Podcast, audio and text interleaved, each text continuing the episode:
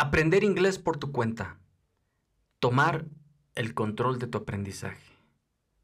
Aferrarte a las riendas de tu destino.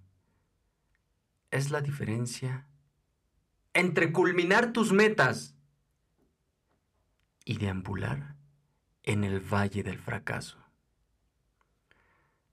¿Qué tal amigos y amigas? ¿Cómo están? El día de hoy quiero hablarles de algo importantísimo, crucial vital. Una de las cosas que he aprendido a lo largo de mi camino aprendiendo inglés es que para poder alcanzar el éxito hay que ser autodidactas.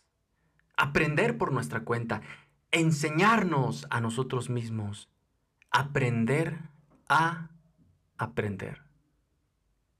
Ser autodidacta es un asunto personal. Todos nosotros, todos tenemos formas diferentes de aprender. Podrá haber gente que aprende inglés interactuando con otros, hablando, escuchando. Algunos más preferirán estudiar de un libro en un lugar relajado, tranquilo. La cuestión aquí es, para convertirse en un autodidacta, tienes que intentar cosas, intentar, intentar, intentar. Nunca, nunca, nunca se terminan las oportunidades para intentar. Hay que abusar de las cosas que nos funcionan y tirar a la basura lo que nos arrastra, lo que nos detiene. Como dicen por ahí, hay que saber elegir. Creatividad.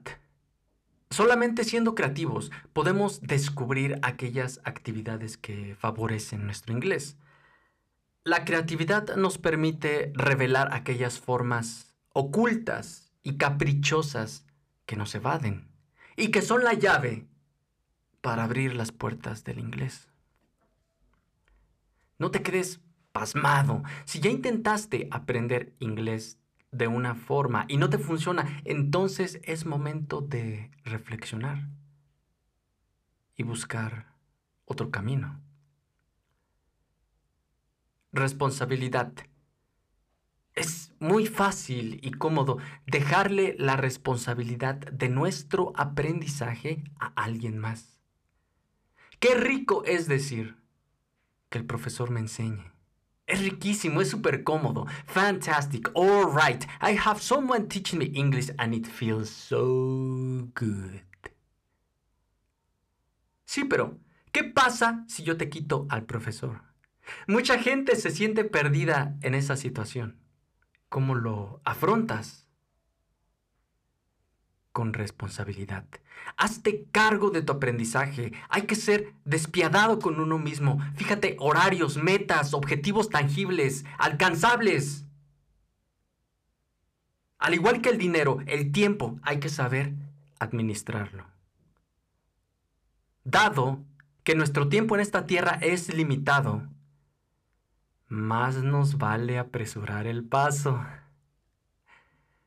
Si tú te das cuenta, todo lo que te he dicho pareciera no tener relación alguna con aprender inglés.